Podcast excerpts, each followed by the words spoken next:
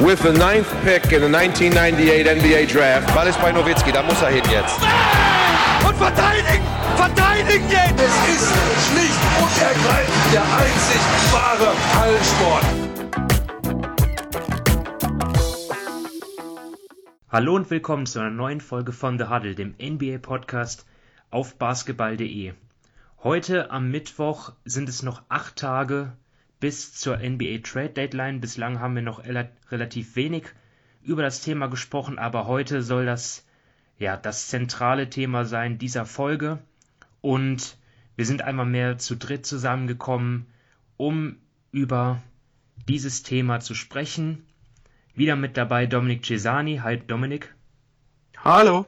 Und Sven Scherer. Hi Sven. Hi. Mein Name ist Simon Wisser.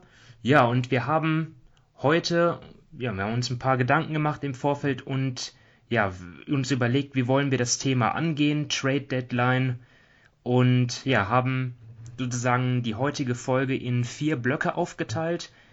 Ja, dem, je nach der eine etwas umfangreicher als der andere.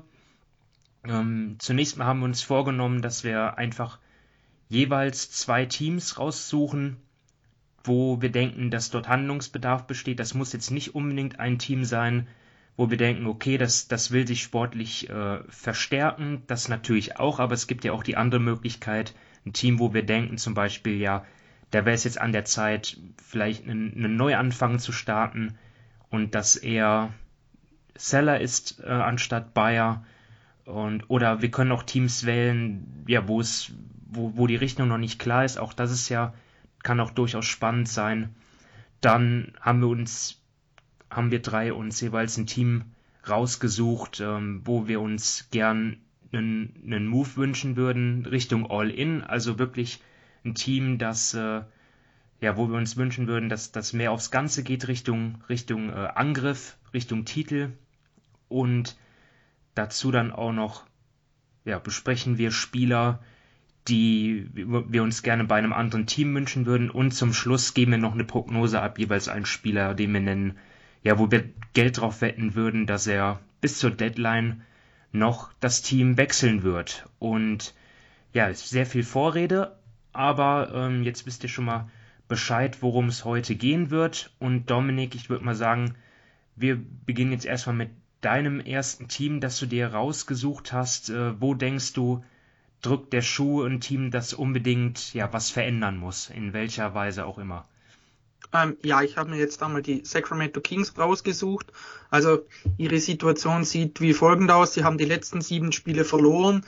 Sie sind dreieinhalb Spiele hinter dem letzten Play-in-Platz. Und ja, jetzt ist halt die Frage, wie groß ist Ihr Wunsch, Ihr Drang, noch in die Playoffs, in dieses Play-in zu kommen?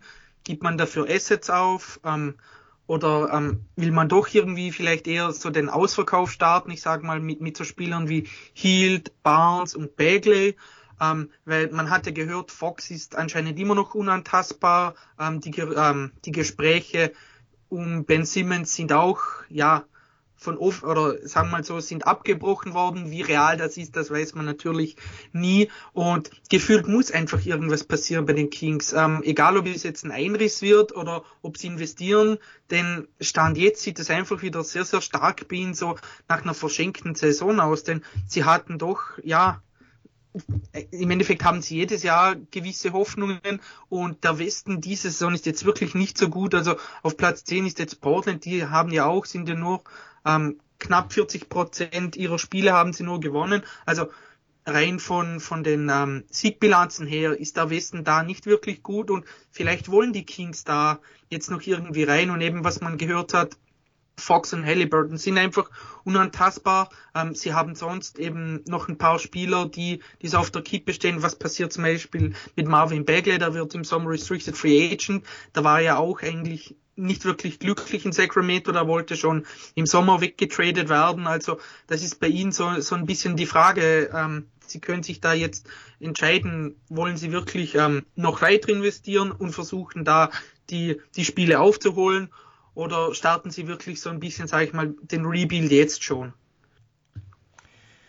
Ja, ich denke mal, die Kings bei Halliburton würde ich auch sagen, also den sollten sie auf jeden Fall halten. Ähm, ansonsten, ja, hast du schon das meiste gesagt. Ähm, Sven, du kannst jetzt noch Anmerkungen dazu haben oder zu deinem Team sofort gehen? Ja, also ich, also Dominik finde ich hat ein gutes Team gewählt. Die Kings sind extrem spannend. Ähm, ich glaube, äh, eine interessante News ist ja schon mal, dass sie bei Ben Simmons angeblich, das kann natürlich auch alles eine Taktik sein, äh, ausgestiegen sind, weil es halt zu teuer wird. Ähm, und irgendwo muss man ja sehen, ich glaube, viel Sinn, jetzt dieses Jahr noch zu pushen, macht die ganze Situation nicht. Aber alles, was man vom Owner hört, geht genau in die andere Richtung. Äh, und für mich jetzt persönlich wäre auch der Aaron Fox zum Beispiel nicht untradebar, weil äh, ich, also mit Tyrus Halliburton haben sie ja einen, der auch die Eins übernehmen kann, der finde ich das besser macht, wie man gedacht hätte. Äh, und mit Davian Mitchell haben sie auch noch einen Point Guard gedraftet, der mal gute Ansätze gezeigt hat. Also für mich wäre eigentlich, abgesehen vielleicht von Halliburton, gäbe es eigentlich nahezu kein Tabu in Sacramento. Und deswegen, ja, schaut, was er für Barnes noch bekommt, weil das haben sie irgendwie meiner Meinung nach letztes Jahr schon irgendwo verpennt. Ähm, Hield finde ich schwierig zu sagen, wie sein Trade-Wert ist. Und Beckley wird wahrscheinlich ja höchst noch interessant sein für so ein Team wie OKC, für Detroit, die ihn mal ausprobieren könnten. Aber ansonsten ist er eher Capfiller. Gut, dann können wir ja mit, mit deinem ersten Pick weitermachen. Ja, ich habe mich dann für das Team entschieden, wo Dominik auch kurz angesprochen hat, die äh, momentan auf Platz 10 im Westen sind, die Portland Trailblazers. Äh, und hier muss man ja sagen, sie haben die letzten Jahre ja fast verzweifelt versucht mit, äh, mit, mit Picks, mit Assets, die sie abgegeben haben, äh, Damian Lillard an Contender an die Seite zu stellen und auch die defensiven Probleme irgendwo zu lösen. Also für Covington hat man zwei Picks abgegeben, diesen Sommer für Leonard Jr. nochmal ein Pick obendrauf. Ähm, und jetzt A, mit der Lillard-Verletzung, aber auch, ja, indem halt einfach diese, diese, dieser Bau der Defensive um Lillard herum eigentlich überhaupt nicht funktioniert hat, ja, steht man immer noch ein bisschen am Scheideweg, weil man weiß jetzt nicht genau, will jetzt Portland wirklich die Geschichte in diesem Jahr einreißen? Äh, und beinhaltet das auch einen Damian Lillard, theoretisch, jetzt oder im Sommer? Oder sagt man sich, okay, diese Saison äh, schenken wir ab, ähm, kriegen vielleicht unser Pick noch, weil der ist ja Lottery geschützt. Äh, das heißt, wenn man nicht in die Playoffs käme und ein Play-in halt irgendwo verliert, würde man den ja auch noch behalten. Ähm, und versucht vielleicht mit den Assets, die man dann irgendwo jetzt noch äh, bekommt im Sommer, doch nochmal, äh, um Lillard nochmal eine Schippe irgendwo draufzulegen. Oder sagt man sich, okay, unser Fenster, wir haben alles probiert, unser Fenster ist geschlossen. Entweder Lillard geht mit uns den Weg, ja, der es nun mal ist, und das wäre halt dann wirklich eher ein, äh, ein Team, was im Mittelmaß dann irgendwo rumkriegt, oder wir müssen uns dann auch von ihm trennen. Äh, und mit dieser Entscheidung hängt ja so vieles dann irgendwo ab. Weil wenn ich jetzt Lillard irgendwo behalte, kann ich es mir dann leisten, einen CJ McCallum für seine 30 Millionen irgendwo zu nehmen und einen Anthony Simons, der jetzt äh, famos aufspielt, seit äh, Lillard raus ist und Restricted Free Agent wird, ihn im Sommer nochmal be zu bezahlen, dann habe ich zwei auslaufende Verträge von Nurkic und Covington. Was mache ich denn mit denen? Äh, behalte ich die, weil man kann sie eigentlich dann schlecht abgeben irgendwo, wenn man jetzt mit um Lillard, sag ich mal, irgendwo weiter um die Spitze spielen will.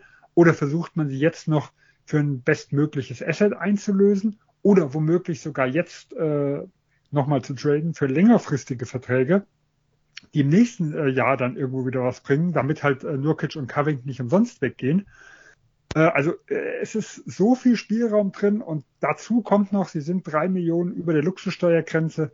Und ich kann mir eigentlich nicht vorstellen, dass sie bereit sind, für diese Saison für Platz 10 diese Luxussteuer zu bezahlen. Also ich gehe fest davon aus, man wird zumindest alles versuchen, diese drei Millionen äh, runterzubringen. Äh, und ja, die Krönung ist ja noch die Besitzerfrage, steht ja immer noch ein bisschen im Raum. Der General Manager, wir hatten ja auch schon in einer der vergangenen Folgen angesprochen, ist auch nur äh, ein Interimsverantwortlicher. Äh, also es sind so viele Fragen in Portland ich glaube, es ist eines, für mich das vielleicht das Team, was ich am wenigsten vorhersagen kann, was in einer, in einer guten Woche passieren wird. Ja, fand ich etwas überraschend, äh, die Wahl jetzt, weil ich, ich sehe halt im Moment nicht, wo der aktuell, wo jetzt der Handlungsbedarf ist, solange die Lillards Situation mit der Verletzung auch ungewiss ist, wird man ja keinen, sag ich mal, Win-Now-Trade machen. Auf der anderen Seite, ehe Lillard seinen Abschied andeutet oder entscheidet, dass er weg will, wird man ja auch das Team nicht einreißen wollen. Und jetzt ist natürlich klar, Covington und Nurkic laufen aus, aber da ist halt die Frage, wie viel, wie ist der Markt überhaupt für die, wenn man dann nichts oder, oder nur sehr wenig bekommt, lohnt es dann überhaupt, die jetzt abzugeben? Bei Covington ist ja so, er spielt ja wirklich keine gute Saison. Äh, ja, ist, macht sich da bewirbt sich da wirklich jetzt nicht äh, für bei einem Contender und Nurkic ist halt ein traditioneller Center, da ist halt der Markt auch generell immer sehr klein. Mir fällt jetzt auch gerade kein Playoff-Team ein, das jetzt auf Center eine klare Schwachstelle hat, außer vielleicht Charlotte, aber da passt da irgendwie nicht rein. Ne? Die sind mit ihrer Athletik, die spielen ganz anders, zweithöchste Pace der Liga. Also ich find's, ich, ich erwarte sogar, dass dort eigentlich kaum was passiert, aber ich kann mich natürlich auch täuschen. Ich weiß nicht. Ähm. Also man, man könnte also rein theoretisch Brooklyn zum Beispiel noch mit ins Spiel werfen, was die Center-Position angeht. Aber du hast recht, äh, Nurkic ist als Center kein leichter Markt. Nur vielleicht mal, um mal zu zeigen, welche Richtung ich so gehen will. Einfach mal so ein, äh, ein Fake-Trade, was ich mir vorstellen könnte. Das ist gut. Ähm, wo man sagen kann, äh, äh, Fake-Trades sind immer beliebt. Diesen, diesen, diesen, ja, diesen Grad zwischen, ich habe noch nicht aufgegeben, die Geschichte um Lillard, und ähm, äh, ich will aber dieses Jahr aus einem auslaufenden Vertrag vielleicht noch was rausholen.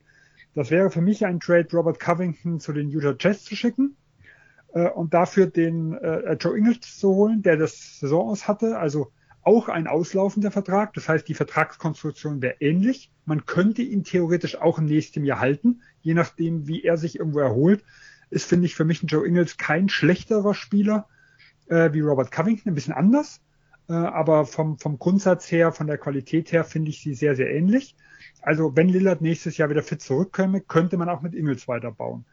Und äh, als Asset dafür zum Beispiel jemand wie ein Jared Butler und ein Zweitrunden-Pick, nochmal als Beispiel. Also man nimmt noch was mit. Die Saison spielt eh keine Rolle. Und Utah ist ja genau in der entgegengesetzten Richtung. Äh, für die ist ja der Ingels-Ausfall sportlich, sage ich mal, eine mittlere Katastrophe irgendwo. Also der tut schon richtig weh. Das Team ist nicht tief. Auch wenn Ingels nicht so stark war, ähm, wird er denen irgendwo schon fehlen, wenn sie einen Titelrun machen würden. Und da wäre jemand wie ein Robert, ein Robert Covington jemand, ihnen auch dieses Jahr sofort helfen könnte. Und das wäre für mich zum Beispiel äh, ein, Beisp ja, ein Beispiel für einen kleinen Trade. Und da würde man nicht mal jemanden wie ein CJ McCallum oder sowas anfassen, der ja auch theoretisch auf dem, auf dem Trade-Block stehen könnte das ist, das ergibt einiges an Sinn. Finde ich gut. Finde ich gut, die Idee. Ähm, ja, mal schauen, vielleicht kommen wir zu Utah nochmal später. Ich mache jetzt erstmal weiter mit den Boston Celtics. Die stehen bei 27 Siegen, 25 Niederlagen, 9. im Osten, 15. in der Liga, also genau im Mittelfeld kann man sagen. Letztendlich kann man sagen, die Celtics jetzt seit anderthalb Saisons äh, im Mittelmaß gefangen, bleiben doch erheblich hinter den Erwartungen zurück. Ähm, sie haben natürlich auch die Messlatte hochgelegt in den Jahren davor, wo sie immer mindestens in, äh, also nicht mindestens, aber wo sie einige Male ins Conference-Finale gekommen sind. Davon sind sie im Moment weit weg. Ähm, und es gab auch Berichte, dass die Celtics sehr umtriebig sind. Allerdings nicht, was jetzt Jason Tatum und Jalen Brown betrifft, also da mit denen, die, die beiden, das Star-Duo will man auf jeden Fall nicht trennen. Und Robert Williams soll auch, ja, will man auch nicht verkaufen. Also dann gibt es aber natürlich schon ein paar Baustellen, die Boston hat. Ähm, sie liegen knapp drei Millionen, wenn ich das richtig gesehen habe, äh, über der Luxussteuergrenze. Also wenn Darf Sie, ich kurz, das ja. kommt drauf an. Das Problem ist, ähm, Jane Brown hat ja äh, Incentives in seinem Vertrag. Das heißt, wenn er wie letztes Jahr All-Star wird, und das kann ja auch durch eine Nachnominierung passieren, weil zum Beispiel ja Kevin Durant ausgefallen ist, ja. dann liegen sie 2,8 Millionen drüber. Ohne das sind es, glaube ich, knapp eine oder sowas in der Richtung. Also ist es deutlich weniger. Das heißt, wenn Boston auf Nummer sicher gehen will, dann müssen sie diese 2,8 Millionen runterkommen. Äh, ansonsten spielen sie mit dem Feuer, dass sie sich erst raustraden und dann wieder reinkommen. Ja. Und momentan äh, sind sie mit 2,8, weil das ein Likely Incentives. Er war ja letztes Jahr als All-Star und dann werden die momentan noch gezählt. Sollte er aber kein All-Star werden, fällt das wieder raus aus dem Salary Cap. Gut, also um auf Nummer sicher zu gehen, müssten sie knapp 3 Millionen an Gehältern noch einsparen durch irgendwelche Deals.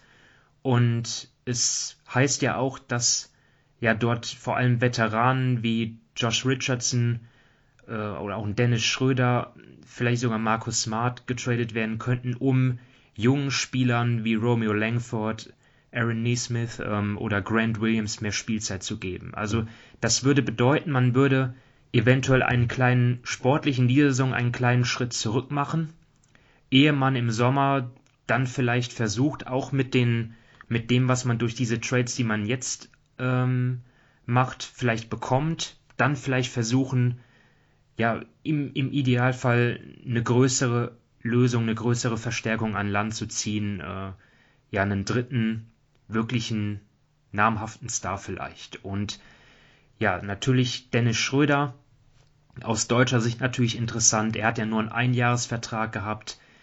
Ähm, die Celtics haben deswegen keine Bird-Rechte an ihm und werden ihm da sie deutlich über dem Salary Cap liegen, keinen Vertrag im kommenden Sommer anbieten können, den Schröder wahrscheinlich haben will. Andererseits, es wird generell kaum Teams geben, die das können. Ich glaube, Bobby Marks hat von ESPN, der Salary Cap Experte, hat ja gesagt, dass nur, der hat glaube ich nur drei oder vier Teams genannt in, in einem der letzten Pods, die überhaupt vermutlich äh, ja, viel Cap Space haben werden. Aber das ist ein anderes Thema. Jedenfalls Schröder aus diesem Grund einer der größten Trade-Kandidaten überhaupt. Ähm, ja, so viel zu Boston erstmal.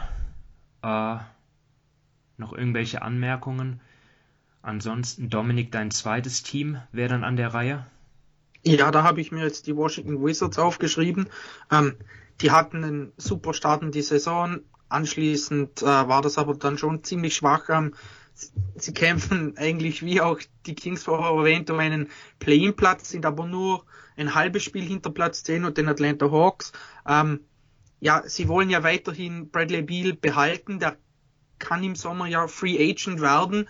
Ähm, den könnten sie aber im Sommer wahrscheinlich auch als seinen Trade ähm, wegschicken, wenn er den weg will. Denn du hast es gerade gesagt, es haben nur recht wenige Teams im Sommer Cap Space, gerade auch ja er würde ja den Maximalvertrag dann wollen, also da bräuchten die Teams sehr, sehr viel.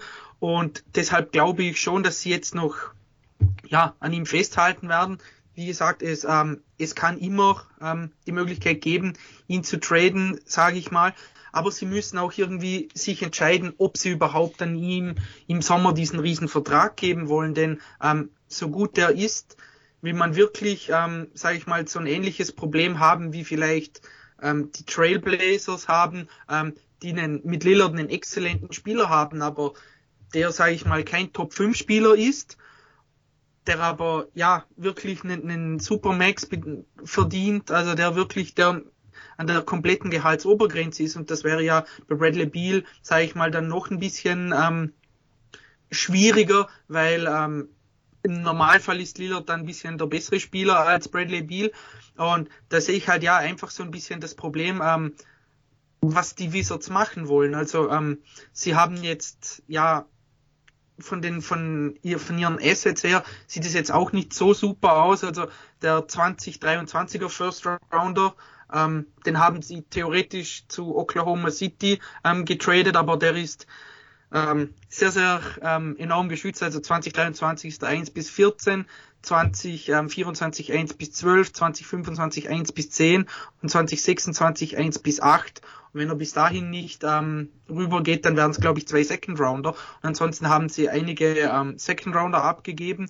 Und ähm, ja, bei ihnen die Situation, es, es ist schwierig. Also was man da immer, ähm, sagen wir mal, was man immer wieder hört, sind so Spieler wie Domantas Sabonis, äh, an denen Interesse wäre, denn ähm, sie haben eigentlich, sage ich mal, so auf den größeren Positionen ähm, ein bisschen derzeit, ja, vielleicht einige zu viele Spieler, ähm, was jetzt nicht unbedingt schlecht ist, wenn die Qualität da ähm, da ist, aber wenn man das mal ansieht, sie haben Gafford, sie haben Harold, sie haben Bryant auf der ganz großen Position, dann haben sie Kuzma, Bertans, Hachimura, Afdijay, Kispert, also das sind schon, sage ich mal, sehr, sehr viele Spieler, gerade jüngere Spieler, die ähm, Minuten sehen wollen, die Minuten sehen sollten und ähm, da ist es, ja, da, da muss man sehen, wohin es geht. Und ich habe mich jetzt mal so ein bisschen bei einem Fake-Trade, ähm, ja, vielleicht eben an Sabonis orientiert. Also ähm, da hört man ja auch immer wieder, dass Indiana vielleicht,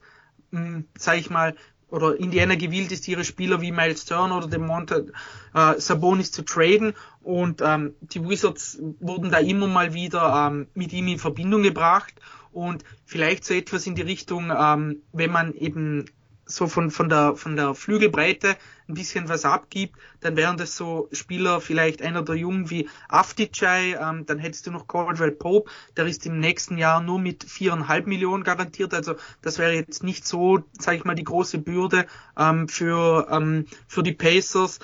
Dann vielleicht, ja, entweder macht man noch mal einen Jungen rein, ähm, wie Hachimura oder ähm, jemanden wie Kuzma in die Richtung und da müsste man natürlich wegen den Pick schauen. Also es wird da ein bisschen schwierig. Bobby Marks hat da glaube ich mal was von ähm, 2025 und 2027 geschrieben.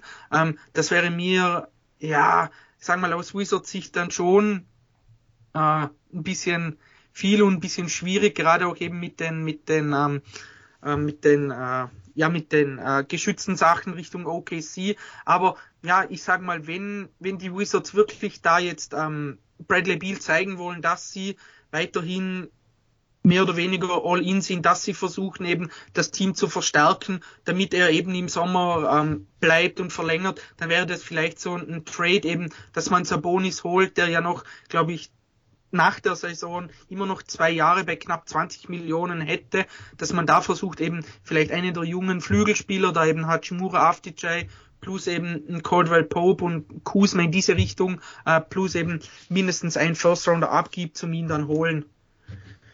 Ja, das Problem bei diesen Protection ist ja, äh, du kannst ja eigentlich nur ausmachen, zwei Jahre nachdem der Pick rübergegangen ist. Ja.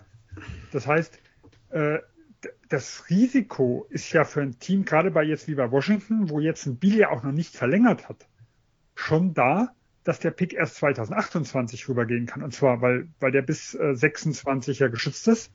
Das heißt, theoretisch, wenn die Wizards immer äh, in die Protection fallen, könnte der bis 2026 geschützt sein. Äh, dann würde er sich in Zweitrunden-Picks umwandeln und dann könnte er erst 28 rübergehen.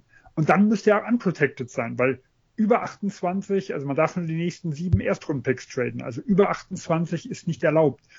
Also Indiana hätte ein großes Risiko, dass sie zwei Picks überhaupt nicht bekommen würden. Äh, und Washington hätte das große Risiko, dass wenn Indiana überhaupt ein sicher haben will, dann müsste dieser 28 unprotected sein. Also das ist schon eine extrem schwierige Konstellation äh, bei, bei Washington durch diese ganzen Protections. Ja, und ähm, Momentan ist ja, glaube ich, Gerücht, dass Dinwiddie so ein bisschen unzufrieden ja, sein soll. Genau, aber da ist auch irgendwie das Problem, ähm, eben wie tradest du ihn, oder? Also sie haben ja erst ihn vor der Saison unter Vertrag genommen für drei Jahre und 54 Millionen, glaube ich, wenn ich mich nicht täusche. Und ja, eben. Ja, glaube ich, war teils ungarantiert, also großteils ungarantiert. Ja, das waren, lass mich kurz sehen, das waren ja, genau, das war nicht, äh, nicht voll garantiert. Ja, es waren drei Jahre und 54 Millionen, ja. Und bei ihm hast du jetzt einfach das Problem, er spielt auch wirklich keine gute Saison, also überhaupt nicht. Also das ist ganz, ganz schlecht, er passt nicht ins Team. Und ja, willst du ihn wieder, willst du ihn irgendwie nur loswerden, damit du ihn los wirst? Oder versuchst du da, ja, vielleicht noch irgendwas zu bekommen? Denn eben, sie haben keine Assets, sage ich mal, die, die ansonsten wirklich reinkommen und rausgehen halt eben der First Rounder und etliche Second Rounder. Also ähm, sie sind da schon, sage ich mal, ein bisschen, ja, in ihrer Flexibilität sind in die Hände gebunden.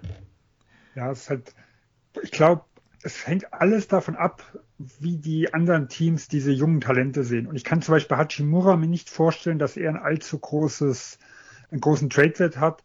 Bei Afdia vielleicht schon. Äh, Kispert kann ich jetzt überhaupt noch nicht so einschätzen. Ähm, also es ist wirklich schwierig. Also grundsätzlich finde ich dieses Team sehr flexibel aufgestellt, aber um Biel jetzt ein besseres Team aufzustellen äh, und dafür nicht jemanden wie zum Beispiel jetzt ein Kusma, der eine ganz gute Saison spielt oder sowas, also ja. eigentlich ein wichtiges Teil abzugeben, das ist nicht so einfach bei der, bei der ganzen Geschichte. Es wäre viel einfacher zu sagen, okay, wir reißen ein. Das wäre. Genau, ja. Genau, das äh, wäre die einfachste Variante. Genau. Oder wir nehmen einen Vertrag auf. Also Sabonis hat ja einen guten Vertrag. Äh, es gibt ja gute Spieler, die jetzt keinen so guten Vertrag haben. Ich nehme jetzt mal CJ McCallum, weil wir es in Portland gerade hatten. Auch mal unab, mal nicht abgesehen davon, ob er jetzt in den Bier passen würde. Das wäre das ähnliche Problem wie mit Lillard irgendwo. Aber so ein Spieler, der auch ein guter Spieler ist mit einem fragwürdigen Vertrag, an so einen Spieler käme man vielleicht noch ran. Aber bei Sabonis ist ja so, er ist ja schon ein guter Spieler und hat einen wirklich guten Vertrag. Äh, und äh, auch wenn er nicht überall passt, ich glaube, das wird extrem schwierig zu, äh, sein für Washington, so eine Verstärkung irgendwo zu bekommen. Also äh, und ich kann mir auch nicht vorstellen, dass sie dafür jetzt über die Text wollen, weil ich glaube, sie sind ganz dicht dran. Ja, sie sind ja, nur 1,7 Millionen. Ja. ja, ja, ja, genau, so ungefähr. Ja, es ist einfach schwierig, weil sie hätten an sich schon, sage ich mal, einige Spieler, die wirklich so, so die Gehälter hätten, mit denen man matchen könnte. Also das ist ja sonst irgendwie bei Teams, die drei Superstars oder sowas haben, ist ja das normalerweise das Problem, dass sie sonst nur ähm, Minimumverträge haben. Das ist ja jetzt eigentlich bei bei Washington nicht so. Sie haben wirklich viele Gehälter, so sage ich mal so zwischen 8 und 13 oder 8 und 14 Millionen, was eigentlich gut wäre fürs Matchen. Aber eben, wenn du bei ihnen fehlen einfach die dies, dieser dieser OKC Trade macht einfach an sich vieles kaputt, weil weil du da so ja da weiß der der Gegenüber dann auch nicht wirklich woran er ist. Ja, die, die Pacers haben ja jetzt auch nicht irgendwie noch einen Spieler, wo du sagst, okay, der hat einen ganz schlechten Vertrag, ja, wo man sagen könnte, ähm, okay, ihr, ihr bekommt Sabonis, aber dafür nimmt, nehmt ihr dann noch einen von unseren schlechten Verträgen auf. Aber haben die ja, Pacers eigentlich gar nicht ja. sowas? Nee, ich habe jetzt nur da, damit der Trade irgendwie funktioniert, habe ich noch Jeremy Lamb reingenommen, aber der hat auch nur noch ähm, dieses Jahr Vertrag, also der, der läuft im Sommer auch aus. Also das ist jetzt auch nicht unbedingt was, was ähm, dass Indiana unbedingt loswerden will. Und ansonsten, ja, TJ Warren läuft aus, Caris LeVert hat nach der Saison noch ein Jahr, Miles Turner nach der Saison noch ein Jahr, ähm, McConnell hat gerade erst verlängert, aber das ist, sind auch nur siebeneinhalb Millionen. Holiday hat dieses und nächstes Jahr noch, Craig auch. Also bei denen laufen gerade 2023 dann läuft unheimlich vieles aus. Aber jetzt sonst die, haben sie auch nicht, sage ich mal, so eingehalten, wo wirklich, wo man sagen kann, ja, das schicken wir mit Sabonis mit irgendwie, dafür werden wir das einfach los. Also das haben sie jetzt, stand jetzt auch nicht so wirklich. Wenn die Verhältnisse andersrum wären, dann, dann fiel mir da natürlich ein Beispiel ein. Dann könnten die Wizards sagen, okay, ihr kriegt den, aber nehmt bitte auch noch Bertans. genau, ja, genau, das wäre so, so ein Gehalt, wo man halt gerne loswerden würde, aber das haben ja im Endeffekt die Pacers jetzt nicht so und ja, Darum an sich ist einfach bei denen unheimlich schwierig, sage ich mal, weil ehrlich gesagt, so, so ein kleiner Trade bringt ja bei den Wizards an sich auch nicht so viel, denn ja, sie müssen sich einfach entscheiden, wollen sie Biel zeigen, ja, wir greifen an, oder versteht Biel das irgendwie auch, ähm, wenn sie sagen, ja, wir können jetzt nicht traden, wir können dann im Sommer vielleicht ähm, besser aufbauen, sage ich mal, aber du musst uns halt ja dabei helfen, wenn du uns sagst, du bleibst, oder? Also sie sind da schon ein bisschen in einer schwierigen Situation, wenn man nicht genau weiß, was Bradley Beal will. Da jetzt irgendwie als auf, auf, ja, auf eine Sache zu setzen, ist unheimlich riskant. Ja, ich bringe mal vielleicht nochmal einen Namen mit rein. Ich fände, also Christian Wood fände fänd ich vielleicht noch ein bisschen interessant, weil in Houston passt nicht wirklich. Da kommt es natürlich darauf an, was die von, äh, von einem Afdia oder sowas mithalten. Mhm. Ähm, und er wäre, finde ich, er und Gafford wären so zwei, die ich mir so, wenn die sich auf Center abwechseln, äh, ganz gut vorstellen könnte. Klar, die Defense bringt ja auch nicht äh, äh auf einen höheren Stand, was das angeht. Also da haben sie ja mit Harrell und so andere, die jetzt auch da nicht top sind. Aber er bringt das Spacing mit, er bringt ein bisschen offensive Power mit. Ähm, sein Charakter ist halt ja immer wieder etwas in Zweifel und fragwürdig. Aber das wäre jetzt vielleicht noch einer der wenigen Kandidaten, die mir einfallen würden, aber auch da wird es wahrscheinlich dann irgendeine Regelung geben müssen, dass sie dann halt sagen, okay, ein Pick zwei Jahre nach dem ersten, also da ließe sich dann vielleicht was finden, weil für Sabonis werden sie ja wahrscheinlich wirklich einen sehr guten oder, oder sogar zwei bis drei aufbringen müssen. Das ist schwierig mit den Protections. Für Christian Wood könnte vielleicht halt einer reichen, den sie dann noch irgendwo hinbekommen. Aber so, ja, es ist bei halt Sabonis würde ich sagen, so Kosmetik. Bei Sabonis würde ich ja. sagen, also die, die Pacers werden dort mal mindestens äh, den Wert das aufrufen, was die, was die Magic für, für Bucevic bekommen haben. Also mindestens. So wollen sie es zumindest, ja. Okay, Sven, dann dein zweites Team. Ja, ich habe noch die New York Knicks gewählt. Ähm, sie sind ja momentan so ganz knapp am Play-in dran, haben aber einen brutal harten Spielplan noch äh, bis zum Saisonende. Also der gehört zu den drei, schwer, zwei schwersten der Liga. Ähm, und die Protection, äh, der, der, die Protections, die, die Prognosen ähm, die gehen eher so in Richtung, ja, genau, so vielleicht 35, 36 Siege, was im Osten nicht reichen wird. Ähm, und das Team war ja eigentlich aufgestellt, sportlich wie im letzten Jahr relevant zu sein. Ich glaube, wir haben sie alle nicht äh, als direkten Playoff-Kandidaten, als zwingenden direkten Playoff-Kandidaten gesehen, aber alle so als Playing-Team. Da hängen sie den Erwartungen etwas hinterher.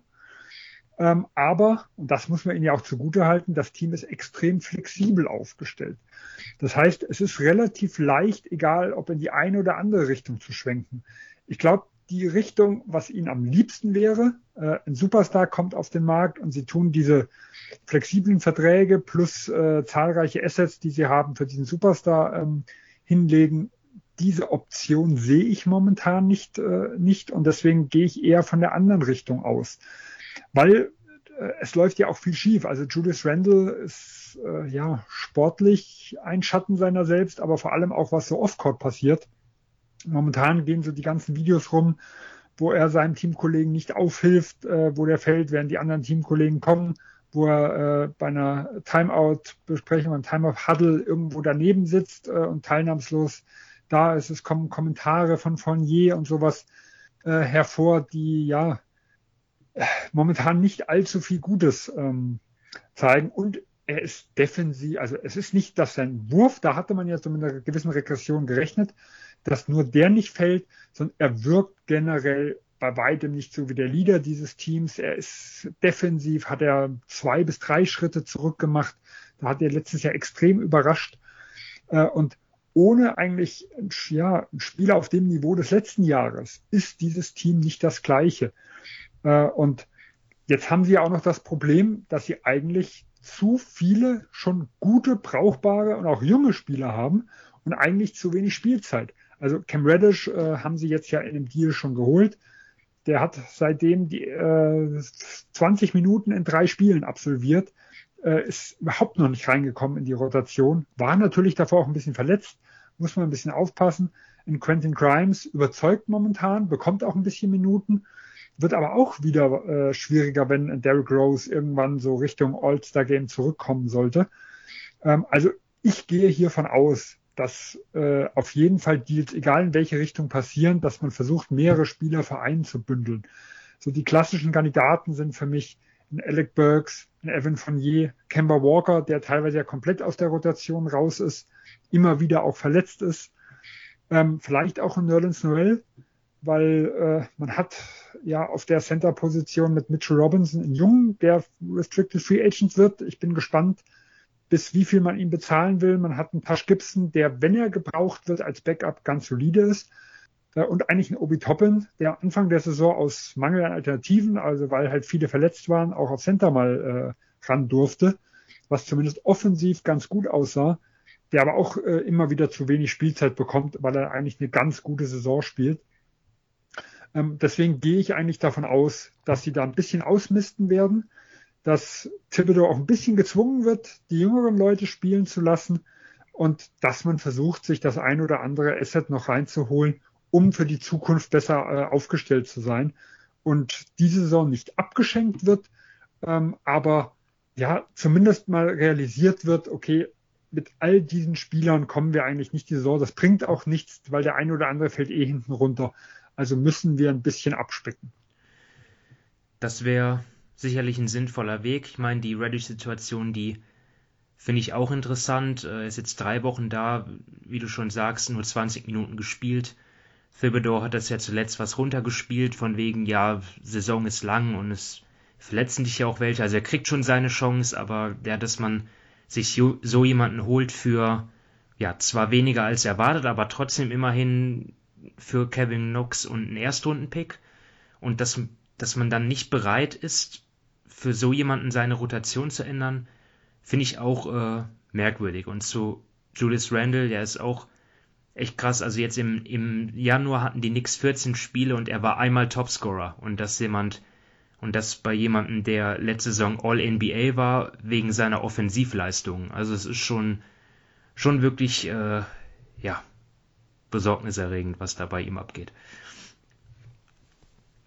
Gut, dann hau ich noch mein letztes Team raus und das sind die Utah Jazz, die zu in den ersten Saisonwochen, ersten, ersten zwei Monaten eigentlich sogar oben dran waren noch relativ bei den Top 2 Teams, bei den Warriors und den Suns und jetzt inzwischen so weit zurückgefallen sind, dass sogar der Heimvorteil in Gefahr ist. Also sind dort jetzt in einem Cluster mit den Grizzlies und den Mavs um Platz 4 rum. Und das liegt halt daran, dass sie jetzt fünf Spiele in Folge verloren haben, nur zwei der letzten 13 gewonnen, was auch daran liegt, dass Donovan Mitchell und Rudy Gobert einige Spiele jetzt verpasst haben. Ja, und letztendlich auch die Jazz sowieso ein Team, wo man sich fragt, ja, in den Playoffs, wenn es darauf ankommt, ist man gut genug, um den großen Wurf zu landen. Und jetzt kommt dann auch noch äh, die Hiobsbotschaft dazu mit Joe Ingles, der mit einem Kreuzbandriss die Saison ja, beendet, für den die Saison beendet ist. Und ja, letztendlich die Jazz, wenn man es so sieht, die, wenn man es positiv nimmt, die Starting Five ist ja auch eine der meistgespielten Lineups der ganzen Liga. Die ist wirklich, wirklich stark. Also da haben sie ein Net Rating von plus 13, aber ist halt, es fehlt halt die, die Tiefe. Es fehlt äh, vor allem an Defense, wo sie ja in den, im, in den letzten Wochen wirklich schwach waren. Und da ist jetzt auch die Frage, ja, was, was kann man ändern? Und denk mal, die, da wo sie anpacken müssen, ist auf jeden Fall auf, bei der Flügelverteidigung. Also man sieht es, wenn Ringbeschützer Gobert fehlt, dann ist das wirklich bodenlos und sie brauchen, ja, brauchen wirklich für, für den Flügel, für den Perimeter, da brauchen sie wirklich einen guten Verteidiger. Und ich habe jetzt mal ähm, deswegen habe ich eben zu Boston nichts gesagt, weil ich habe beide Teams jetzt in, zusammengepackt, äh, die dann miteinander Deals machen, nämlich die Jazz und die Celtics. Also und da habe ich jetzt einfach mal Jordan Clarkson reingenommen von Jazz-Seite. Clarkson jemand, der in der letzten Saison gut war, aber diese Saison dann doch äh, ja nicht daran anknüpfen kann. Was die Effizienz betrifft, äh, sind die Zahlen deutlich runtergegangen. Und auf der anderen Seite wechselt dann Marcus Smart das Team. So, damit sparen die Celtics auf jeden Fall schon mal Gehalt. Ähm, Smart auch ein Spieler, der für die Jazz interessant wäre, weil, weil Smart im ersten Jahr eines Fünfjahresvertrags ist. Und das ist generell attraktiv für Utah, das ja keine Free Agency Destination ist. Ja, exzellenter Flügelverteidiger natürlich, der auch deutlich größere Gegenspieler gut verteidigen kann den könnte man langfristig an sich binden. Smart ist auch in einem Alter mit 27, da ist jetzt auch, wenn der Vertrag endet, das ist kein Problem, da ist er immer noch sehr, wird dann immer noch leistungsfähig sein. Und ja, da ist natürlich die Frage, was geht da noch äh, mit rüber zu den Celtics neben Clarkson? Ähm, da gibt es natürlich auch noch andere Kandidaten. Sven, du hast eben schon in einem anderen Deal genannt. Ähm, ja, mit Jared Butler, den 40. Pick des vergangenen Drafts, Combo Guard, der jetzt noch nicht so viel gespielt hat, sich noch nicht so beweisen konnte, aber der immerhin schon gezeigt hat, dass er den Dreier trifft. Und gegebenenfalls, wenn die Jazz sagen, okay, wir suchen jetzt einen neuen Anführer für die zweite Fünf, jemand, der ein bisschen kreiert, ein bisschen äh, Playmaking, dann könnte man sogar auch Schröder in den Deal involvieren, denn so wie, so, so wie ich das richtig gesehen habe, haben die Jazz eine Trade Exception und können dadurch auch mehr Gehalt aufnehmen als die andere Seite. Also ich weiß jetzt nicht, ob die Jazz an Schröder interessiert wären, an Smart auf jeden Fall, kann ich mir vorstellen. ja, nur man dürfte vielleicht Smart und Schröder nicht gemeinsam spielen lassen, weil das funktioniert nicht ganz so gut, wie man gerade in Boston sieht. Ähm, äh, Sven, wie, wie findest du die Idee? Ich habe gerade Schweißausbrüche. Ja. Also, mir läuft Schaum aus dem Mund. Ja. Äh, weil da natürlich dann, ja. weil es noch zu wenig ist, klar, aber ähm, weil nicht, was die Jazz wie, haben. Wie viele Erstrundpicks willst du oben drauflegen? Ja? Äh, wie viel, wie viel Problem gehen denn? Einer, halt, einer vielleicht oder zwei, weiß nicht. Nee, also sie haben ja den, äh, der, der diesjährige ähm, geht ja nach, nach, nach äh, Memphis. Und ich glaube, zwei Jahre später müsste einer nach OKC noch gehen im Derek Favors Trade. Also im besten Fall können sie 26 und 28 traden. Ich bin mir nicht ganz sicher, wie der in zwei Jahren jetzt protected ist. Also da ist wieder zwei Jahre später. Und sobald der einmal in die Protection fällt, wäre der zweite Pick nicht mehr möglich. Ähm, ich glaube, es war vor der Ingels-Verletzung nicht vollkommen unrealistisch, dass so ein ähnlicher Deal mit einem Erstrunden-Pick ähm, äh, Smart gegen Ingels war, weil Ingels hätte so ein bisschen das Problem der Celtics gelöst, äh, dass er theoretisch dieses Jahr ist das nicht so, so atemberaubend, aber theoretisch das Shooting bringt. Er ist so ein guter Teamplayer, also so ein bisschen dieser Connector, also der, der den Ball mal auch weiter laufen lässt. Ähm, das, was Boston schon äh, so ein bisschen fehlt und vielleicht das mit das Wichtigste, er hat einen auslaufenden Vertrag, ähm, weil Boston hat auch ja noch diese Option, dass sie äh, relativ viel Cap Space freischaufeln können, wenn sie im Sommer für den Auslaufenden von Richardson und für den Teilgarantierten von Horford äh, irgendwelche Abnehmer finden, also auch mit bezahlen mit vielleicht Erstrundenpicks. Also sie, sie wären sogar in der Lage, ja, sehr, sehr viel äh, Cap Space irgendwo zu schaufeln oder in den Sign Trade Deal für Bradley Beal oder sowas einzusteigen theoretisch. Äh, das würde aber zum Beispiel der, der Vertrag von Clarkson, der für mich deutlich schwächer ist wie Markus Smart und auch, ja, eigentlich so ein Ego-Zocker ist, äh, den in Boston man überhaupt nicht gebrauchen kann. Man braucht eigentlich genau das Gegenteil. Ähm, eigentlich nicht viel bringen. Also hier äh, ersetze äh, Clarkson durch Ingels. Klar, durch die Verletzung geht es extrem schwierig, aber dann könnte ich das noch irgendwo sehen. Ähm, zweiten Punkt, den man nicht ganz vergessen darf, wenn du, wenn du zum Beispiel Schröder mit reinbaust über die Trade Exception, ist dass Utah schon 14 oder 15 Millionen über dem, über der Texas. Das würde halt für Utah extrem teuer werden, die gesamte Geschichte. Okay. Ähm, sie haben einen Owner, der sehr reich ist, der auch ja sehr spendabel ist, weil sie sind ja schon weit drüber gegangen. Äh, ich bin aber sehr gespannt, ob sie wirklich sechs, sieben Millionen oder sowas zusätzlich nochmal aufnehmen würden und dann quasi deutlich über 20 Millionen äh, über der Text wären. Ähm, ja, weiß ich nicht genau, ob sie das machen würden. Ja, es, aber ist, äh, ist schade. Mit Clarkson kannst du mich jagen. Ist ne? schade, weil, dem, weil, weil, weil Smart würde ich, würde ich unwahrscheinlich gerne in Utah sehen, aber erstens die Ingels-Verletzung macht dem dann schon einen Strich durch die Rechnung und ja, es reicht halt, das, das sehe ich ja selber, dass das, dass der Deal, den ich gemacht habe, dass das nicht reicht. Da bräuchte es dann höchstens dann ein drittes Team, das dann noch irgendwie was, ja, was Tolles nach Boston schickt, aber dann müsste ja auch Utah dann diesem Team dann auch was geben. Also es ist schon, ich weiß auch nicht, ich bin jetzt auch nicht so äh, überragend gut hier in diesen Fake-Trade-Geschichten. Ähm, das ist halt das, was ich mir für Utah wünschen würde. Oder halt, ja, dann oder halt oder halt ein Power Forward, aber es, es geht, es kommt halt drauf an, sie brauchen jemanden, der, der gut auf dem Flügel verteidigt. Das ist das A und O. Ja, also wo ich vorher Covington genannt habe, der ist jetzt kein klassischer Flügelverteidiger, also der ein guter 1-1-Verteidiger. Ähm, ihn fände ich halt sehr interessant in Utah, weil er neben Gobert ein zweiter guter Helpverteidiger wäre.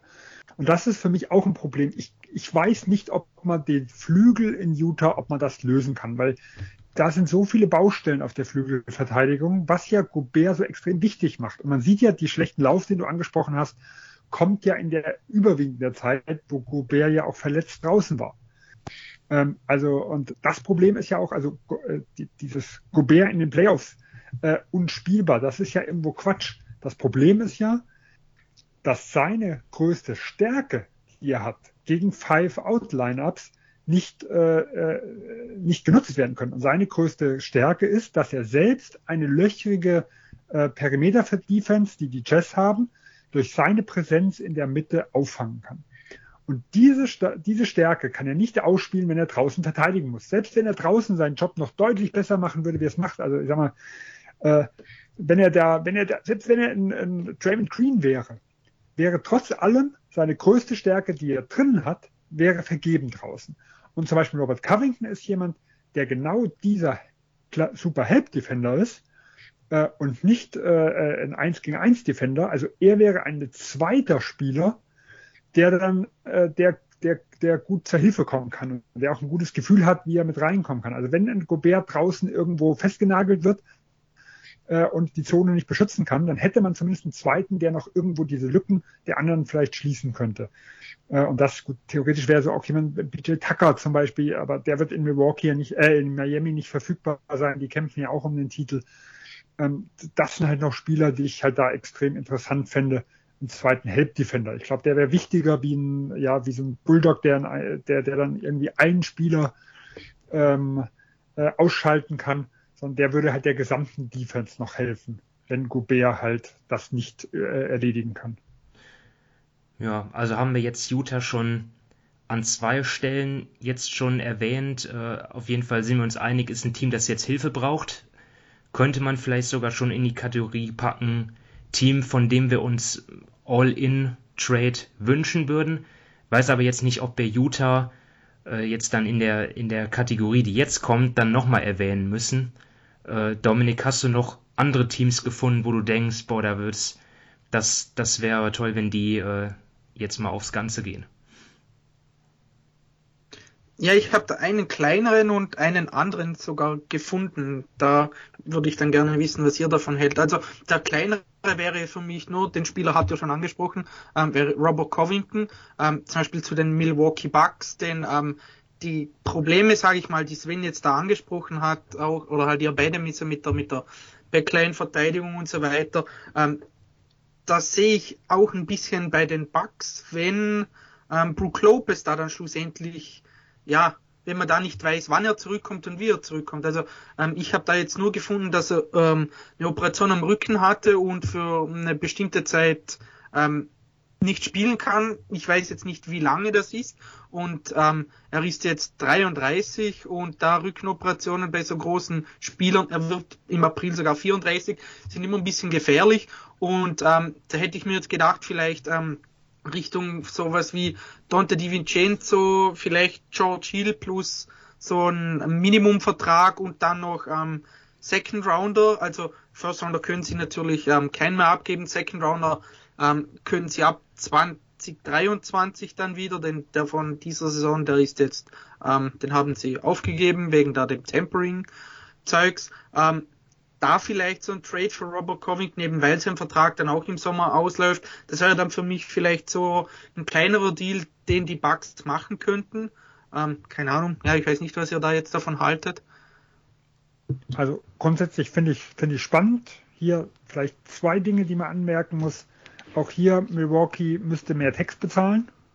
Vermutlich bin ich mal gespannt, was der Owner will.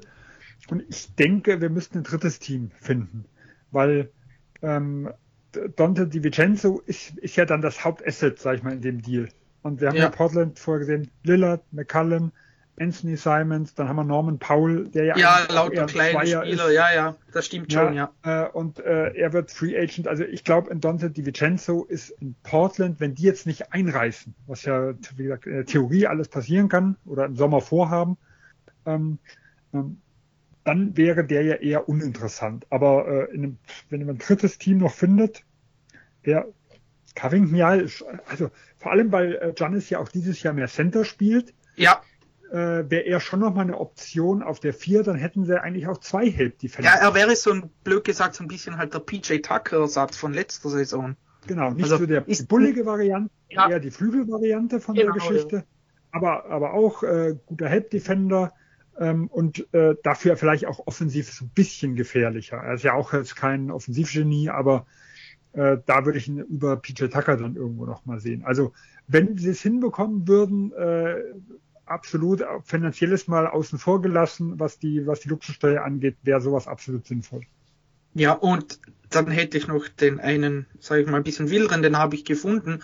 Ähm, keine Ahnung, vielleicht kann das immer was dazu sagen. So, und wenn die äh, Mavs eher ein bisschen all-in gehen, dann würden sie sich John Collins von den Hawks holen und abgeben würden sie dann Finney Smith, Kleber, Bullock und zwei First Rounder, die aber dann erst 2025, 2027 werden. Das, den habe ich jetzt nur gelesen, den habe ich nicht ähm, selber ausgedacht, aber den fand ich jetzt auch nicht ganz so uninteressant.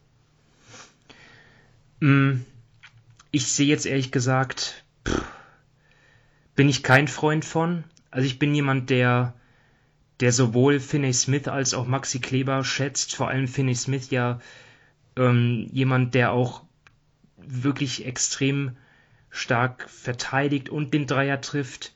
Ähm, Kleber eigentlich so der, der zweitbeste Verteidiger. Ich weiß nicht, also die, mir gefällt das Mavs-Team jetzt gerade eigentlich relativ gut, dass sich sogar mehr über die Defense äh, definiert als über die Offense.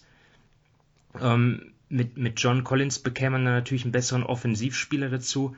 Ich weiß nicht, ich würde wirklich, ich würde wirklich dabei bleiben, die Mavs sollten, sollten, sollten auf einer anderen Position schauen. Auch wenn sie natürlich Jalen Bronson haben, vielleicht würde ich dann trotzdem eher Richtung weiterer äh, Playmaker, Ballhändler gehen. Ähm, ja, das wäre so meine Priorität. Ich glaube ich glaub nicht, dass die Mavs dadurch deutlich besser würden. Und dann noch so viele Picks Nee, gefällt mir nicht. Auch, auch glaube ich, hier muss man sagen, es wäre ein Trade-Szenario, wo wir ein drittes Team wieder bräuchten, weil gerade auch die Hawks brauchen eigentlich Qualität, nicht Quantität. Also die müssten dann quasi eigentlich äh, Finney Smith, äh, Kleber plus die Picks bündeln, um einen anderen Spieler irgendwo zu bekommen.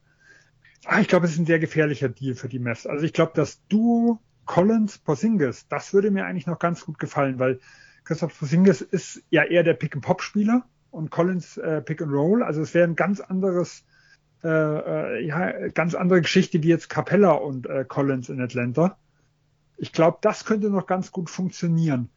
Ähm, aber es, ich weiß nicht, ob es die Mavs wirklich auf das nächste Level heben würde. Und dafür wäre es halt, äh, werden sie wieder viel, viel abgeben. Also ich bin auch ein bisschen bei Simon. Ich glaube, das Problem ist, den zu kriegen. Und das ist halt die Schwierigkeit mit den Assets der Mess. Eigentlich sollten sie einen Playmaker bekommen, aber eigentlich einen Playmaker, so einen sekundären auf dem Flügel. Und da kommen wir halt zu dem Problem, dass das halt nicht einfach zu bekommen ist. Ja, dann bringe ich mal rein. Also ich habe mir auch zwei Dinge äh, ausgedacht. Einer ist so, den ich für extrem unrealistisch hielt. Also ich sag mal so ein bisschen ähm, ja, der, der Wunsch, da wäre der Wunsch der Vater des Gedanken, und zwar für dieses eine Team, also ich rede jetzt hier nicht äh, als, als, als Fan, weil es betrifft einen Spieler, den ich überhaupt nicht abgeben wollte. Äh, und das wären für mich die Memphis Grizzlies. Das Problem ist, es gibt, ich sehe eigentlich nur zwei bis drei Spieler, für die ich da all in gehen würde. Äh, und all in ist bei den Memphis schon relativ viel, weil sie haben eigentlich relativ viele gute Spieler. Äh, sie haben dieses Jahr den Lakers-Pick, der Top 10 geschützt ist, den Jazz-Pick. Sie haben ihren eigenen Pick. Sie haben alle anderen eigenen Picks in der Zukunft und den Warriors-Pick 2024. Also sie haben ein Riesenpaket an Erstrunden-Picks zu bieten. Aber für mich gäbe es halt den Spieler einmal Jalen Brown. Wie gesagt, deswegen als äh, Boston-Fan wäre ich da weniger dafür. Oder jemanden wie OG Ananobi zum Beispiel von den Toronto Raptors. Das wären so die zwei Spielertypen, für die würde ich einen Haufen hinlegen wie gesagt, äh, natürlich nicht, nicht alles, also nicht irgendwie sieben Picks plus die drei Fremden plus äh, die, die Swaps und was da alles mit integriert ist. Aber für die würde ich aus Memphis Sicht sehr, sehr viel äh, investieren. Ähm, und ich glaube, das wäre auch eine gute Investition sowohl für Win Now, aber auch gleichzeitig halt für die Zukunft und für die äh, für eine langfristige Titelchance. Ähm, wie gesagt, ich halte es für unrealistisch, dass das irgendwo passiert. Und dann habe ich auch noch so eine kleinere Variante genommen. Das sind die Miami Heat. Für mich ist ja das Team, was von der Altersstruktur ähm, ja, ja, so das, das Team ist, wo ich denke, die müssen am ehesten noch was hinlegen, äh, um, um nochmal was zu tun. Und da geht es auch eher vielleicht um kleinere Dinge. Ähm, sie haben, wenn sie jetzt Duncan Robinson nicht abgeben wollen, das ist vielleicht einer, wo man sich überlegen kann nach der Saison, wenn man sagt, Max Trues äh, tut das ein bisschen ersetzen. äh, und wir packen ihn dann zum Beispiel in so einem Harrison Barnes-Stil oder sowas mit rein, nur mal als Beispiel. Ähm, hätte man aber vielleicht die Möglichkeit, mit Picks irgendwelche kleinere Deals irgendwo zu machen. Ich überlege da zum Beispiel sowas wie Nick Batum von den LA Clippers. So einen Vertrag kann man mit Minimumvertrag, sag ich mal, irgendwo relativ leicht matchen. Äh, und dann, man kann wieder Picks traden in Miami. Und äh, Pat Riley hat über Jahre Erstrunden-Picks getradet. Sie haben ohne Erstrunden-Picks äh, ein extrem gutes Umfeld irgendwo geschaffen. Also sie haben aus ungedrafteten oder Zweitrunden-Picks äh, oder bei anderen in Ungnade gefallenen Spielern äh, gute Rotationsspieler draus gemacht. Äh, und da kann man sowas auch mal investieren. Also in Batum, in Ludort, in Kendrick Williams vielleicht. In, wenn Indiana wirklich alles so einreißt, Chris Duarte äh, oder ich fände zum Beispiel jetzt in, ähm, in Kian, äh, na, Calvin Johnson aus, aus San Antonio extrem spannend, aber ich weiß nicht, ob die dafür dann genug Picks hätten. Aber so ein kleinerer Move, der sie vielleicht nochmal ein Spieler mehr äh, tiefer in die Rotation bringt, ähm, fände ich aus Miami-Sicht interessant, weil die Chance dieses Jahr ist, glaube ich, gut. Äh, durch die Brook Lopez-Verletzung in Milwaukee sind die etwas geschwächt. Und äh, in Brooklyn, ja, wir haben letzte Woche drüber gesprochen, sind auch viele Fragezeichen. Also es wäre so eine typische Saison, wo ein Team wie Miami wieder in die Finals kommen könnte wie vor zwei Jahren.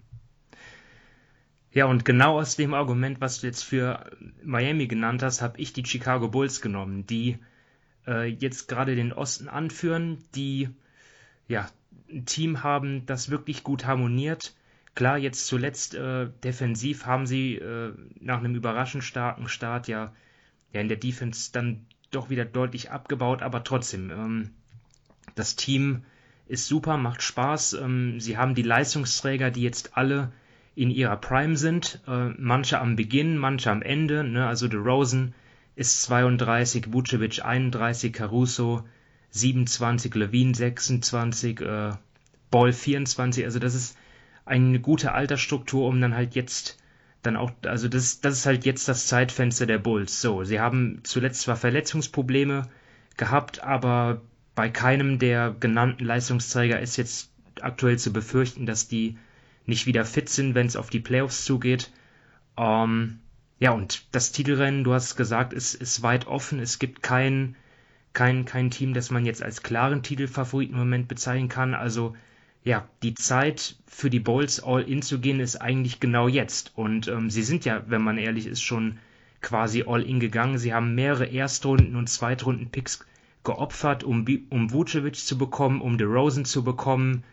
Äh, aber die Bulls haben auch noch äh, Spieler und Picks, die für andere Teams interessant sein könnten. Äh, da, da ist zum Beispiel der, der Portland-Pick, der ist zwar Lottery geschützt bis 2028, aber ähm, denke, da, den, den könnte man schon mit in den Hut schmeißen. Und dann noch Derrick Jones Jr. und natürlich äh, würde natürlich weh, weh, weh tun, äh, sich von ihm zu trennen, aber Patrick Williams, äh, vierter Pick von 2020, äh, ja, aber wie gesagt, das, äh, hier geht es ja darum, all in zu gehen und deswegen muss dann auch so jemand auf den Tisch, der ja auch die Saison nicht mehr spielen kann. Und ja, die Bulls haben schon irgendwie auch so eine offensichtliche Schwachstelle auf den Forward-Positionen äh, nach der Verletzung von Williams halt. Und deswegen, ja, warum nicht versuchen, äh, Jeremy Grant zu bekommen von Detroit? Ähm, keine Ahnung, was sie dafür ab, abgeben müssten an die Pistons. Ich mal, die Pistons wären höchst interessiert an, an Patrick Williams, den sie auch damals äh, überlegt hatten zu draften.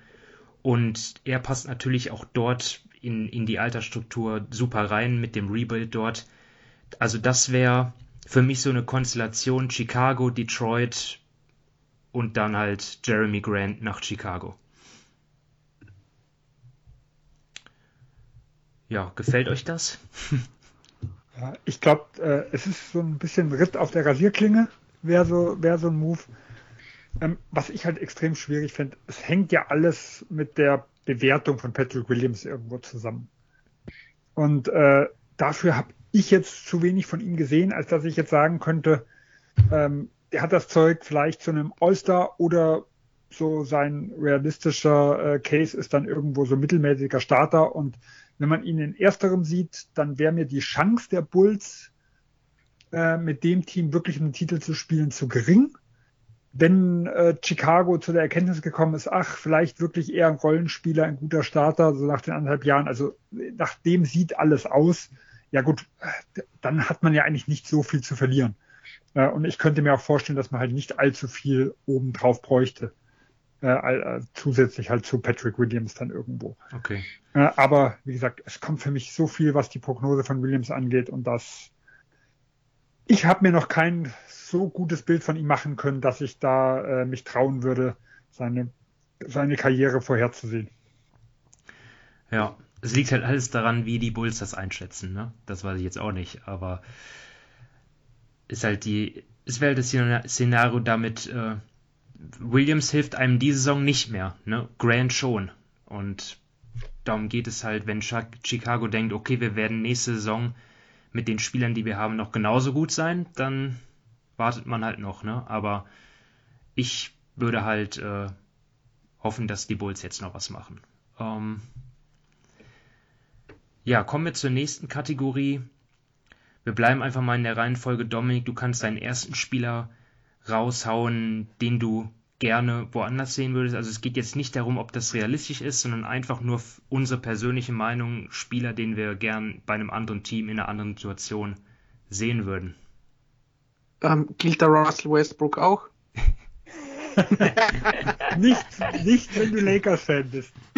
Dann ist das verboten. Nee, ne? also, nee, also ich habe es mir da wirklich ganz, ganz einfach gemacht und ich habe mir einfach Jeremy Grant rausgeschrieben. Ähm, ja, ich glaube, gefühlt die ganze Liga sucht nach einem Flügelspieler, der ja werfen kann, der verteidigen kann, der theoretisch auch in jedes Team passt. Das Problem ist bei ihm einfach, oder das Problem ist vielleicht ein bisschen hm, fies und auch nicht ganz richtig. Er sieht sich einfach in einer anderen Rolle. Also ich würde ihn zum Beispiel gerne eben bei einem guten Team sehen, bei dem er diese ein, zwei Sachen ausführt. Eigentlich so, wie er es damals bei Denver gemacht hat, hat er wirklich sehr gut reingepasst, hat er mir enorm gut gefallen, aber er und auch sein Agent sehen anscheinend seine Rolle eher als, ähm, so wie sie jetzt ist, bei Detroit als einer, der wirklich viel, viel mehr Abschlüsse bekommt, der so ein bisschen der Star des Teams ist, dementsprechend auch bezahlt wird. Da, daran ist gar nichts falsch. Ähm, aber ich glaube, ja, schlussendlich scheitert es einfach dann da so ein bisschen, ähm, ja, dass er nicht dann zum Contender geht, wo ich ihn eben gerne sehen würde. Simon, du hast es schon angesprochen, mit den Bulls, jetzt nicht unbedingt zu den Bulls, aber die sind zum Beispiel genauso ein Team, wo er einfach gut reinpassen würde. Er bringt die Größe mit, die Länge und, und auch seine Variabilität. Also von dem her, ihn würde ich an sich schon gerne bei einem guten Team sehen, also nicht nur, sage ich mal, so ein Trade zu ja, zu den Kings oder zu den, zu den Wizards oder so irgendwas, denn ja, damit wäre mir jetzt in, in dieser, in diesem Fall nicht wirklich geholfen, sondern wirklich eben zu so einem, zu so einem Team, das, ähm, ja, Ansprüche darauf hat, vielleicht einen, einen tieferen Playoff-Run dieses Jahr zu schaffen. Ja, das sehe ich genauso. Ähm, ist halt nur die Frage, ob er überhaupt weg will. Ne, er hat sich ja freiwillig dem, dem Rebuild in Detroit auch unterschrieben, um dann halt, halt dort äh, die Top-Option zu sein. Also vielleicht will er gar nicht weg, aber alle Fans wollen, dass er weg will. um, ähm, ja. Sven? Ja, also ich sag mal, meine zwei Top-Kandidaten, die ich eigentlich habe, ähm, haben wir großteils vorher bei den Teams schon besprochen. Dominik hat beide Teams gewählt mit Sacramento und Washington. Das wären für mich Biel und Fox. Deswegen habe ich mich mal für einen dritten Kandidaten entschieden und äh, war da ein bisschen tricky, denn ich will äh, Onyeka Okongu äh, äh, fryen, aber er soll nicht getradet werden, sondern ich will Capella loswerden, ähm, damit er in Atlanta quasi befreit wird. Äh, er hat jetzt ja auch die le letzten zwei Spiele äh, geclosed. Also Capella ist noch gestartet, aber gegen Ende war eigentlich er immer mit drauf ähm, hat gegen die Lakers, falls du es gesehen hast, Dominik, da war ja. er ganz, äh, hat einen ganz entscheidenden Anteil äh, für die Wende dann irgendwo gebracht. Ich finde ihn extrem gut, seit er zurück ist. Also er hatte am Anfang noch ein bisschen äh, Anpassungsschwierigkeiten, aber die letzten Wochen, auch wo Capella teilweise auch mal draußen war, fand ich ihn extrem stark. Er hat mir extrem gut gefallen. Natürlich, man kann sagen, es ist vielleicht nur ein bisschen früh, das kann man auch im Sommer äh, irgendwo machen. Aber ich habe ihn auch in zwei Fantasy-Teams mit drin, also mir würde es ganz gut passen, wenn es jetzt passieren würde. Ähm, Und äh, ich würde ihn gern langfristig als den Starting Center in Atlanta irgendwo sehen. Ich finde, er hat die, die Ansätze gezeigt. Äh, und ja, Atlanta braucht auf anderen Positionen eine Verstärkung und deswegen würde ich mir wünschen, dass Okongu startet in Atlanta, Capella äh, gegen sinnvollere Spieler irgendwo getradet wird. Äh, und deswegen habe ich die, ja, diese Kategorie etwas anders ausgelegt wie ihr, weil mir halt Biel und Fox dann doch ein bisschen zu langweilig waren, nachdem Dominik, wie gesagt, die Team schon gewählt hatte. Du weißt ja noch gar nicht, wie ich es ausgelegt habe. nee, aber ja, das weiß ich noch nicht. Nee, ich Spaß. Spaß. Nee, ich habe es genauso gemacht wie Dominik. Also ein Spieler, den ich gern beim anderen Team sehen würde. Da habe ich jetzt mich für Shea Gilgis Alexander entschieden, der in OKC dort äh, abhängt beim Team, das kaum sportliche Ambitionen hat, außer dass man natürlich junge Spieler entwickeln will. Ansonsten geht es mehr um Picks Horton, zumindest dem, dem Manager dort. Und ja, er, ich, ich habe ihn deswegen auch noch nicht so oft gesehen diese Saison, weil OKC jetzt auch nicht so auf meinem Radar ist und ich glaube, so geht es vielen Fans ähm, und er hätte aber deutlich mehr Aufmerksamkeit einfach verdient. Ich finde, er ist ein toller Spieler. Natürlich dort in diesem Team, wo die gegnerische Verteidigung natürlich auch sich auf ihn konzentrieren kann. Da sind jetzt seine, seine Wurfquoten und so weiter nicht so dolle, aber ja, trotzdem finde ich ihn einfach äh, einen, einen, tollen, auch spektakulären Spieler und ich würde ihn einfach gern woanders sehen, beim Team mit Ambitionen. Ähm, das ist so meine Meinung. Ähm, ähm, ja. Noch kurz zu ihm. Glaubt ihr, also ähm, er ist ja jetzt verletzt und er fiel bis nach dem All-Star, bis nach der All-Star-Pause aus. Und OKC ist ja jetzt fünf Spiele vor Orlando, die letzter sind, drei Spiele vor Detroit, die zweitletzter sind. Glaubt ihr, Presti macht wieder das gleiche mit ihm wie letzte Saison, dass er, keine Ahnung, dann im März oder vielleicht sogar ein bisschen früher einfach, ja, für die Saison rausgenommen wird, damit sie dann nicht noch mehr Spiele oder so gewinnen? Oder glaubt ihr, dieses Jahr darf er durchspielen? Also ich denke, er wird ihn länger draußen halten, wie notwendig ist. Also man wird wahrscheinlich eine gewisse Sicherheitskomponente einbauen. Ähm, ich weiß aber nicht, ob man sich das zwei Jahre lang auch gegenüber dem Spieler so erlauben ja. kann, wenn er topfit sein sollte. Man muss ja im letzten Jahr sagen, er hat, glaube ich, Olympia auch ausgesetzt, wenn mich nicht alles täuscht. Ja, da war er nicht äh, dabei, ja. Genau, auch verletzungsbedingt oder zumindest noch angeschlagen. Also vielleicht war er auch nicht bei 100 Prozent. Ja, also vielleicht war es auch nicht nur ein Raushalten, aber ich finde es extrem schwierig zu glauben, dass man quasi ja den einzigen Cornerstone, den man momentan also als Spieler hat, ansonsten äh, sind es ja reine Assets und äh, beziehungsweise Picks, ähm, dass man sich das zweimal erlauben könnte, wenn er wirklich topfit wäre. Ich denke vielleicht eher Back-to-Backs lässt man aus oder äh, lässt ihn nicht dauerhaft spielen, aber dass man ihn dann komplett rauslässt, wenn er vielleicht, sagen wir mal, drei oder na, fünf, sechs Wochen vor Saisonende wieder fit wäre, das kann ich mir nur schwer vorstellen. Ich weiß nicht, ob ich, ob ich das ganz richtige Erinnerung habe, aber diese Saison ist die Situation dort auch ein bisschen anders. Also letzte Saison war ja auch wirklich, da war ja OKC ganz lange äh, auch ja im, im Playoff-Rennen, im Play-In-Rennen mit dabei. Also ziemlich lange, so ungefähr 50% Siegquote. Und da hat man dann ja wirklich dann am Ende ja wirklich versucht, jedes Spiel zu verlieren. Und diese Saison ist es ja so, dass sie auch mit SGA zu den Schlusslichtern zählen. Vielleicht sind sie gar nicht darauf angewiesen, ihn rauszuhalten. Ja, vielleicht verlieren sie auch so.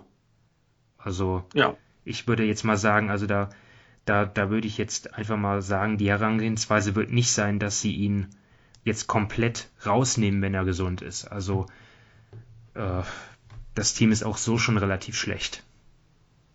Ähm,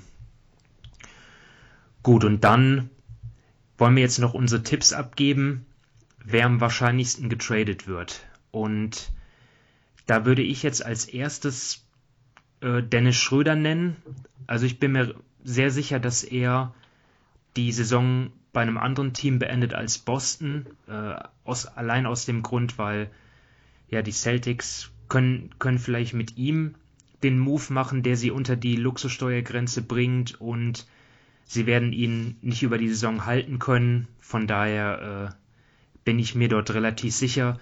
Es wird interessierte Teams geben. Vielleicht Cleveland, die haben ja durch die Verletzung von Rubio und Sexton dort wirklich ein Problem, was, was die, was die Ballhändler betrifft. Dort ist ja nur noch äh, Garland dort eigentlich außer Rondo. Ähm, aber ich glaube, der ist jetzt nicht wirklich, äh, ja, kann man jetzt nicht wirklich als qualitative Verstärkung betrachten, in dem Sinne, ja, wirklich sechster Mann oder so. Schröder könnte das eventuell. Oder mit Sicherheit, ja, deswegen würde ich Schröder sagen. Ähm, Sven? Ja, du hast, hast meinen Favoriten dann schon mal damit gewählt. Also, er wäre auch, glaube ich, der einzige, bei dem ich mir sehr sicher wäre. Es gibt natürlich noch den einen oder anderen, ähm, ich sag mal, der so als klassischer Cap-Filler äh, mit drin wäre. Also jemand wie ein Derrick Jones Jr., wie ein Darius Haric oder sowas, wo man sagen könnte, also da, da, wenn man da die Teams durchsucht, das ist so die Gallinari oder so, das sind so die logischen Optionen, die, die ein Team mit dranhängt, ähm, um einfach das Salary irgendwo zu matchen. Die finde ich aber jetzt irgendwo zu langweilig, sondern ich will schon irgendwelche Spieler, die aus sportlichen Gründen getradet werden und nicht äh, äh, um, um das Gehalt hinzubiegen. Aber da wird dir da doch mindestens noch einer einfallen. Ja, ja, ja, aber der Schröder wäre wär für mich am sichersten. Also ich nehme jetzt an Nummer zwei mal Eric Gordon. Ja, den hatte da ich auch. Weiß ich aber nicht, ob ich das schon weit über 50-50 setzen würde. Ähm, ich sehe es aus Houston-Sicht halt einfach extrem sinnvoll an, ihn jetzt zu holen. Ich finde, er hat eine super Saison. Er passt in so viele, äh, in so viele gute Teams rein.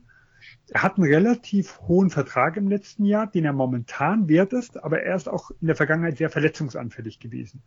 Ja, man kann theoretisch bis Sommer warten. Spielt er so weiter, ist er fit, äh, würde man ihn dann immer noch ganz gut vertraden können. Aber dieses, ist er gesund, ist er fit, das ist für mich halt bei Eric Gordon immer ein großes Fragezeichen. Und solange das die nächste Woche bleibt, ähm, würde ich aus Houston-Sicht schauen, dass man dafür noch ein bisschen was bekommt, um A, das Gehalt loszuwerden und B, je nachdem, was man halt dafür aufnimmt, äh, vielleicht auch noch ein ganz gutes Asset mit reinzubekommen. Gut, Dominik, du darfst dann den Abschluss machen. Ja, also ähm, aus rein nur aus finanzieller Sicht kann ich mir vorstellen, dass ähm, Serge Ibaka getradet wird das würde den Clippers um, rund um die 40 Millionen von der Luxussteuer sparen. Sie haben zwar den mit Abstand reichsten Besitzer der NBA, aber ja, wenn man ein bisschen Geld sparen kann, sagt man da nicht nein. Da könnte ich mir schon vorstellen, dass sie ihn vielleicht zu OKC schicken, so in die Richtung. Ähm, aus sportlicher Sicht, also ähm, fix getradet ist natürlich immer schwierig, aber vor seiner Verletzung hätte ich mir gedacht, dass es vielleicht Miles Turner erwischt. Also ich sage mal vielleicht einen von, von den zwei, also entweder Sabonis oder Turner, da war ich, hätte ich eher auf Turner getippt. Jetzt wird es natürlich mit seiner Verletzung, ja, ein bisschen unsicher, weiß man auch nicht genau, wann er ähm, zurückkommt. Ich glaube jetzt diese oder nächste Woche ähm, sollte es noch ein Update geben. Also da war ich mir vor, vor seiner Verletzung sicherer. Da gab es ja auch, was weiß ich, wie viele ähm, Interessenten. Und ansonsten glaube ich, ähm, dass einer der drei bei den äh, Kings geht. Entweder Bagley, Barnes oder Hield. Also ähm, Bagley haben wir schon angesprochen. Ähm, Barnes wäre natürlich so, ja, wie soll ich sagen, so der, der, der schlechte Jeremy Grant irgendwie. Also wenn man Grant nicht bekommt oder wenn der zu teuer ist, könnte man vielleicht Richtung Barnes zurückgehen. Da hätte noch dieses und nächstes Jahr Vertrag. Ähm, würde auch ähm, die Rolle am Flügel fühlen, äh, ob man jetzt ein bisschen kleiner oder ein bisschen größer spielt, da könnte das. Und dann gibt's noch Buddy Hield, da gibt's ja auch immer wieder Gerüchte, ob jetzt die Lakers vielleicht wieder ähm, Interesse an ihm hätten. Also ich kann mir schon vorstellen, dass, dass einer der drei zumindest von den Kings getradet wird, denn ähm, ich denke nicht, dass die Kings mit dem Kader aus der Trade Deadline gehen, vor allem ähm, wenn wirklich ähm, Fox und Halliburton ähm, unantastbar sind. Also nachdem du ja so rumgeeiert hast, wer ist denn jetzt dein Tipp? Ah, ja, dann gib mir Barnes, egal. Dann gib mir Harrison Barnes. Ah ja, wenn du die halbe Liga aufzählst, dann ist die Wahrscheinlichkeit sehr groß. Ja, ja, ja du hast ne? vorher auch nur 50-50 gesagt. Ja, aber ich habe mich auf einen festgelegt. Ja, gut, dann nehme ich Harrison Barnes. Und schlussendlich wird es dann wahrscheinlich Miles Turner. Schröder abgesprungen bist, ist er safe. Schröder, Gordon und Barnes also. Und Kann mal- ich meinen Tipp jetzt auf Turner noch ändern? ja, dann, dann nehmen wir Turner noch mit rein. Dann haben wir vier. Ich habe auch einen Kumpel von mir, der, der in unserem Managerspiel mal mitmacht. Wenn der einen Spieler reinholt, dann versuche ich ihn immer abzustoßen. Der hat da kein Glück für.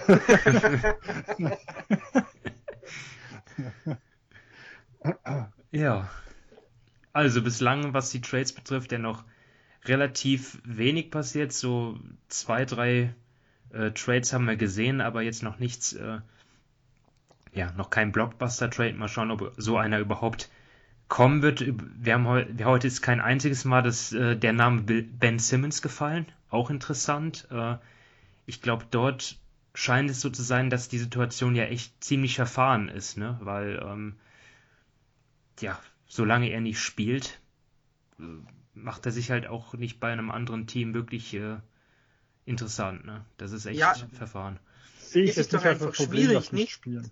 Nee, ich glaube eher so generell, was, was Maury dann will, denn was man so liest, was ja auch sein gutes Recht ist, will Maury einfach das Maximale für Ben Simmons rausholen.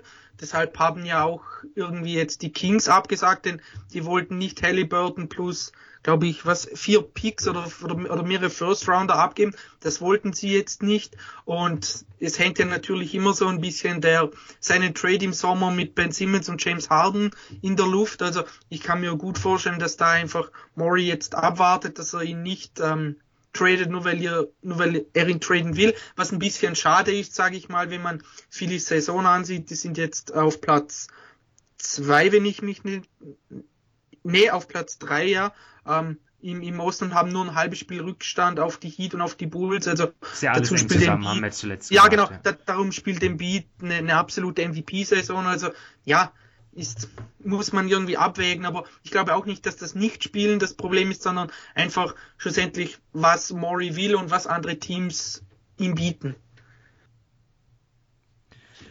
Okay, ja, dann sind wir am Ende angekommen und bedanken uns natürlich wieder bei euch fürs Zuhören. Ähm, und ja, mal schauen, was dann so bis einschließlich 10. Februar noch passiert. Werden wir verfolgen, ihr sicher auch. Bis dahin, ja, wünschen wir euch noch eine schöne Woche und macht's gut. Bis dann. Ciao. Tschüss. Tschüss.